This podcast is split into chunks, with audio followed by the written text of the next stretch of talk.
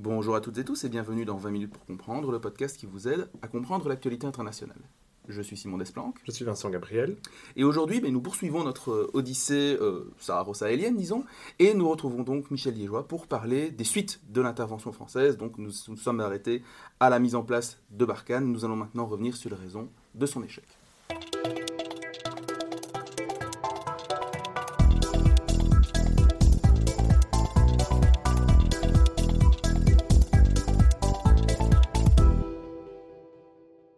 Michel Liégeois, bonjour. Bonjour. Nous rappelons donc que vous êtes professeur de relations euh, internationales à l'Université catholique de Louvain, vous êtes spécialiste des opérations de maintien de la paix et vous avez un intérêt tout particulier donc pour la zone Sahara-Sahel. Euh, nous nous sommes donc quittés la semaine dernière sur, disons, la mise en place de Barkhane et on avait déjà esquissé à grands traits les dynamiques d'une tendance lourde, à savoir qu'il y avait un ressentiment qui commençait à se développer à l'égard des Français. Pourquoi en fait? Qu'est-ce qui se passe dans cette période 2014, 2015, 2016 au Mali et qui explique cette progressive, euh, progressive désamour des Maliens Et à l'égard de, de la puissance française. Et est-ce que ce sentiment est présent dès le début de Barkhane ou est-ce que ça intervient après? Beaucoup de questions pour commencer. Oui, c'est oui, c'est difficile d'y répondre comme ça de, de but en blanc parce qu'il faudrait passer par pas mal d'étapes. Euh, en réalité, je ne pense pas qu'il y ait un sentiment anti-français si répandu que cela. Et il faut bien faire la distinction entre la population et certains activistes, euh, youtubeurs d'une part, et, et certains acteurs politiques par ailleurs qui peuvent aussi surfer sur un certain nombre de, de tendances. Donc, Rappelons que au- moment de l'opération Serval, ce qui a été dit la semaine dernière, euh, la France est au zénith de sa popularité. Euh, François Hollande est accueilli comme un véritable héros et acclamé, porté en triomphe par la population de Bamako pour les avoir préservés du péril djihadiste. Le problème, évidemment, avec euh, cette, figure d'homme providentiel et, ce sentiment de, toute puissance militaire de la France, c'est de penser que il- il suffit alors de, déployer cette puissance, cette volonté de, restauration de, l'autorité politique du gouvernement malien pour, que les choses se produisent. Or, évidemment, c'est beaucoup plus complexe. Dans la durée, s'installe un conflit de, basse intensité, de contre-insurrection, par rapport auquel la, France dispose d'un certain nombre d'armes, d'un certain nombre de- d'expertises, notamment tirées de son expérience euh, afghane, mais aussi d'autres expériences. Et donc, progressivement, des euh, montées en puissance de, modalités opératoires permettent de remporter des succès véritables. Capture d'armes, euh, élimination de groupes, élimination de, de leaders politiques. Le problème, c'est qu'on sait de- de- de- depuis longtemps que ces succès militaires sont sans conséquence à long terme dès lors qu'ils ne sont pas accompagnés d'un processus politique. Or, ce processus politique, il ne se passe pas bien la mise en place du, processus de paix tel qu'il est prévu dans les, dans les accords et qui doit être euh, garanti par la MINUSMA euh, ne progresse pas, au contraire, il régresse. Le personnel politique malien est incapable de s'entendre, il est miné par des dissensions internes. Les militaires euh, conçoivent une euh, certaine amer- amertume sur le manque de détermination politique et sur le manque de moyens qui leur sont donnés, et donc ils con- connaissent des lourdes pertes lorsqu'ils sont lorsqu'ils doivent affronter euh, des groupes armés, surtout lo- lorsqu'ils le font sans le concours de l'armée française. Et par ailleurs, les, Maliens ont, probablement surestiment les capacités militaires de la France. Ils pensent qu'il suffit de, le vouloir pour, régler le problème. Ils, voient les rafales qui volent au-dessus de Bamako, ils voient la puissance de l'armée française qui se déploie dans toute sa logistique. Donc c'est très impressionnant à voir. Et ça, ça donne le sentiment d'une puissance irrésistible. Mais, mais on le sait, dans une guerre asymétrique, cette, cette- cette- cette- cette puissance, certes, elle compte, mais elle, elle n'a pas la capacité de remporter une vic- une victoire décisive. Il n'y a jamais de victoire décisive dans, une, dans un conflit de ce type-là. C'est une guerre d'usure qui prend énormément de temps et, et par rapport auquel l'implantation euh, locale est un élément absolument essentiel. Donc forcément, il y a des déceptions et des frustrations, euh, surtout lorsque les, les militaires en- connaissent de lourdes pertes, lorsque les populations ne sont pas protégées. Et, et évidemment, devant l'incurie du régime malien, le- se défausser sur la France est un réflexe qui, qui est salvateur politiquement. Et, bah, si les choses se passent mal, c'est parce que c'est la France. Il y a un agenda caché. euh, On n'en est pas encore là tout de suite, mais voilà, la, la France n'en fait pas assez, ou la France ne nous écoute pas, enfin bref. Mhm. Voilà, on a un bouc émissaire tout trouvé. Euh, et, donc le, germe euh, est déjà là, euh, dans, les frustrations. et, dans le fait de se défausser et de prendre la France comme bouc émissaire. Et, ce n'est que par la suite, plus récemment, je dirais, il y a environ trois, ans, deux ans, qu'on va avoir des, ingérences extérieures qui vont se manifester, avec la Russie qui va jouer un rôle tout à fait nouveau dans la région et va, va commencer à, vraiment euh, jouer une diplomatie d'influence à travers les réseaux sociaux, à travers les influenceurs, et diffuser une petite musique euh, anti-française et proposer un, discours alternatif sur fond d'anti-néocolonialisme euh, et, de promesses, notamment euh, avec les, soi-disant performances du groupe Wagner qui, qui la possibilité, par une sorte de pensée magique, de résoudre tous les problèmes que, que les Français n'avaient pas pu résoudre. Alors, effectivement, je propose qu'on revienne sur Wagner, les intérêts de la Russie en Afrique juste après, mais entre-temps, en 2017, survient l'élection d'Emmanuel Macron. Est-ce qu'on peut parler de rupture, de continuité, ou alors du fameux en même temps d'Emmanuel Macron? Est-ce qu'il y a à la fois rupture et continuité? Dans quelle mesure euh? ah, C'est un bel exemple d'en même temps, parce que je crois que c'est pas Macron. Je ne pense pas que ce soit la pensée spécifique d'Emmanuel Macron. Je pense qu'il écoute ses militaires et qu'ils voient les militaires disent on ne peut pas continuer comme ça. Donc, il n'y a pas la volonté politique sur le terrain. Il faut une stratégie de sortie. Mhm. Euh, parce qu'il y a épuisement, parce que tout ça nous coûte beaucoup trop cher et que progressivement la capacité même des armées françaises est en train de, s'éroder en raison de, ce surengagement euh, en Afrique. Et donc Macron dit voilà, en même temps, euh, on continue notre engagement, mais on prépare une stratégie de sortie, donc on renforce les capacités des partenaires africains, on fait monter en puissance les partenaires africains pour créer les conditions dans les, engagements progressifs de la France. Ça, c'est la stratégie de Macron, mais, c'est lui qui l'a mis en œuvre, c'est lui qui l'explicite, mais je ne pense pas que c'est lié à une idée particulière qu'il avait de la situation. Je crois que les circonstances le contraignent dans cette direction. Je pense que n'importe quel président dans sa situation aurait dû, prendre la même direction. Et vous l'avez dit, euh, L'acteur russe va notamment commencer par mener une, lente campagne de désinformation dont une des constantes, c'est peut-être l'existence, euh, d'après eux, d'exactions commises par l'armée française à l'égard des populations civiles. C'est un sujet très complexe, mais qu'est-ce qu'on en sait euh, Y a-t-il eu exactions? S'agit-il d'événements montés en épingle? Qu'est-ce qu'on en sait? Dans toute opération de, guerre de ce type, donc des, guerres de contre-insurrection qui se déroulent au niveau local, au milieu des populations civiles, vous avez toujours des, euh, ce qu'on appelle les fameux dégâts collatéraux. Bavures. Et, donc, il peut toujours y avoir des morts accidentelles de civils, euh, d'autant que certains groupes armés utilisent ces civils comme boucliers humains ou, ou se cachent sciemment dans des zones euh, peuplé de façon à provoquer ces morts et donc alimenter le sentiment anti-français qui va. Euh, donc oui, il y a des épisodes comme ceux-là où euh, notamment des frappes aériennes ont, tué des civils. Voilà, voilà, chaque enquête détermine quel est le degré de responsabilité. Il y a évidemment des, des erreurs qui sont commises.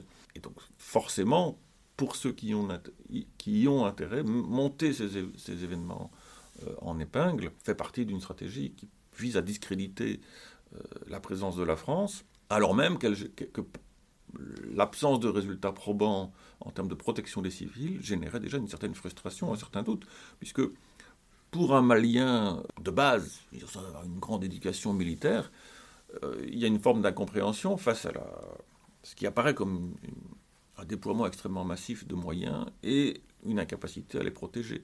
Donc la conclusion assez spontanée, c'est de dire, bah, s'ils ont autant de moyens qu'ils ne nous protègent pas, c'est qu'ils ne veulent pas nous protéger. S'ils le voulaient vraiment, ils y parviendraient.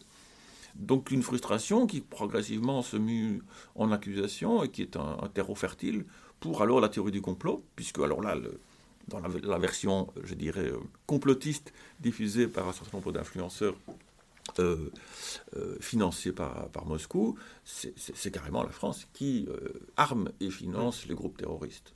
Donc, donc c'est plus même plus des bavures, des bavures, ou des accidents ou une incapacité de protéger, c'est une volonté délibérée d'organiser la déstabilisation pour permettre de justifier la continuité de la présence de la France au Sahel.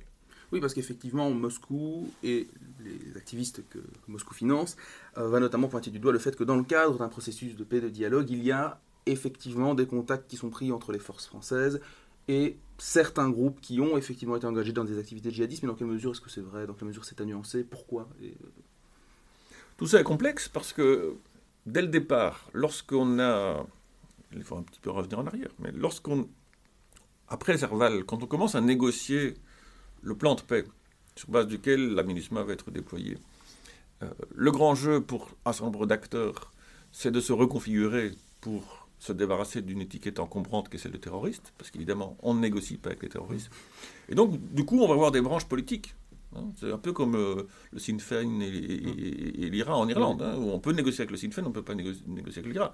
Eh bien là, c'est la même chose. On va, on va avoir des branches politiques qui, tout d'un coup, vont apparaître et qui disent non, non, nous, les terroristes, c'est- eux, mais nous, on est, nous sommes des, des gens tout à fait respectables, et donc nous, on veut être au- autour de la table. Et donc, c'est ça qui est un petit peu compliqué, c'est que voilà, tout ça est extrêmement mouvant, et que de toute manière, à un moment donné, même si on ne peut pas en, direct négocier avec des, groupes ouvertement terroristes, on a quand même besoin d'acteurs politiques autour de la table, sinon il n'y a pas de processus de paix possible.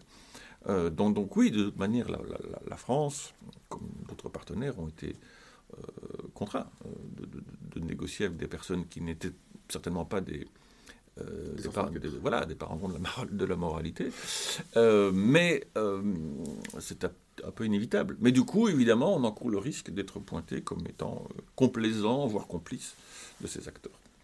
Donc, euh, vous avez bien décrit la succession de problèmes de tensions lourdes qui règnent donc dans cette opération Barkhane, qui vont donc arriver à sa fin. Donc, Emmanuel Macron a annoncé la fin de l'opération Barkhane. Peut- Peut-on revenir euh, à grands traits sur les circonstances et les raisons qu'on a déjà esquissées ici, mais pourquoi cette fin en 2022 donc de l'opération Barkhane Pourquoi maintenant et pas avant ou pas après? Oui, alors, il y a quand même un élément fondamental ici, euh, c'est le coup d'État militaire au Mali. au Mali oui. euh, avec pour caractéristique que euh, le petit groupe de militaires qui prend le pouvoir a pour agenda de mettre les Français dehors et de, de remplacer la collaboration militaire avec la France avec une collaboration avec la Russie. Ou avec Wagner.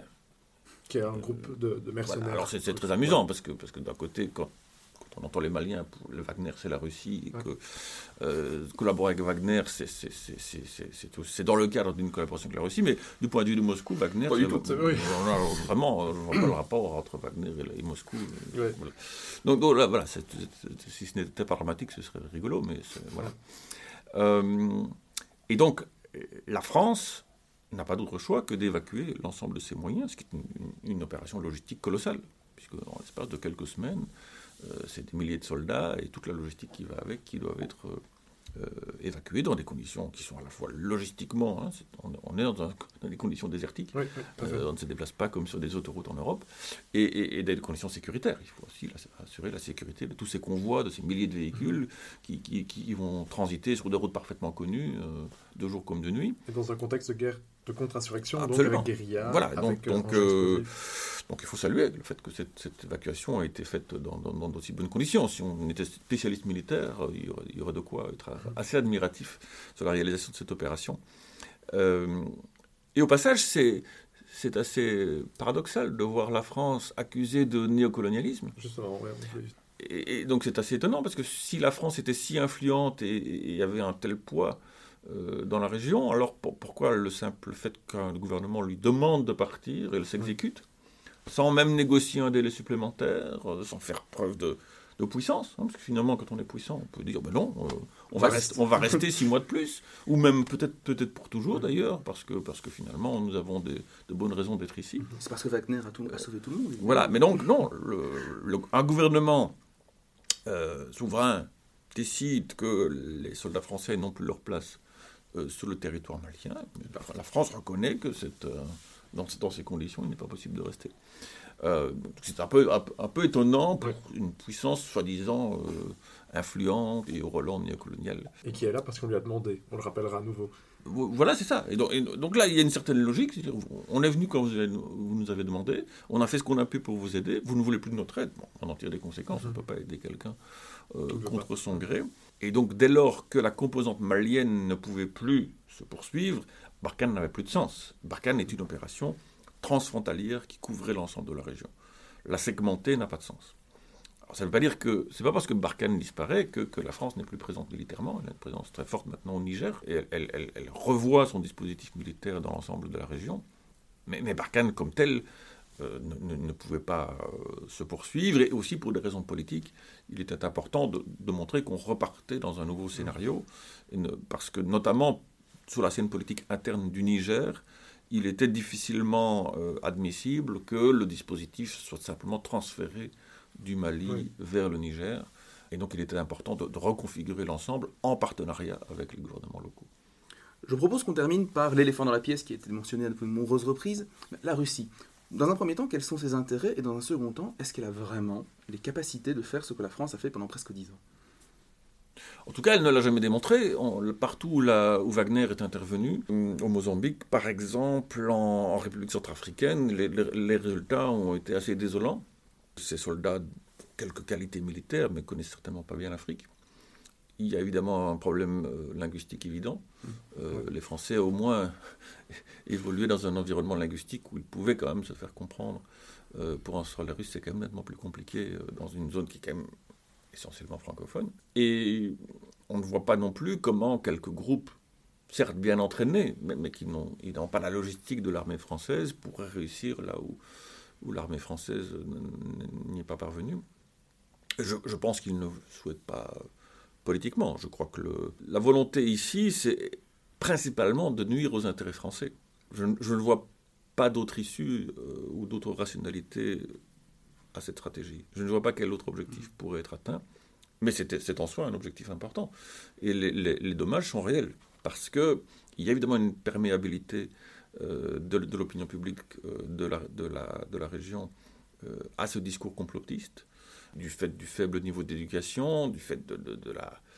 Comment dire De la séduction aussi de, ce narratif Oui, et, simplement du fait que tout s'achète. La plupart de ces influenceurs euh, n'ont pas d'autre travail. Donc, sinon pas. Et ils vivent très bien. Ils ont tous de très belles villas avec des grosses voitures et des piscines. Tout vient à ce mode de vie? Bah, ils sont payés.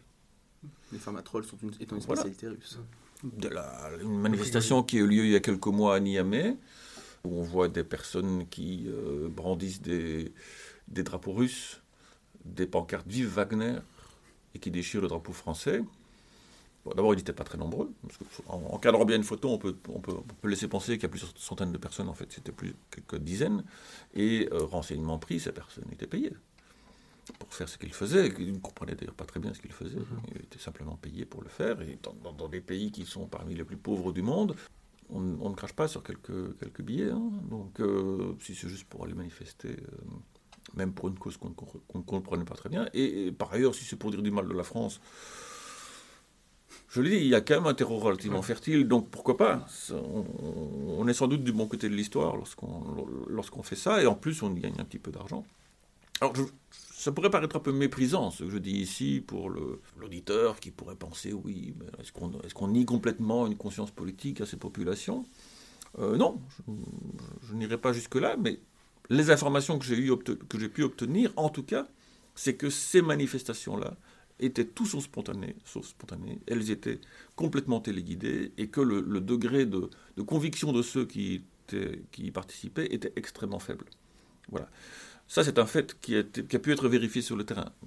Je ne me prononce évidemment pas sur le, sentiment que peut avoir une plus large part de la population et tous les doutes que peut avoir la société civile sur comment dire, l'ambiguïté des intérêts français dans la région. Ça, c'est un autre débat qu'on peut avoir, évidemment. Euh, mais, factuellement, en tout cas, si on parle des, des fermatrolls, des influenceurs et des manifestations, euh, là, les informations que j'ai pu obtenir sont absolument concordantes sur le fait que tout ça est monté de toutes pièces et instrumentalisé de l'extérieur.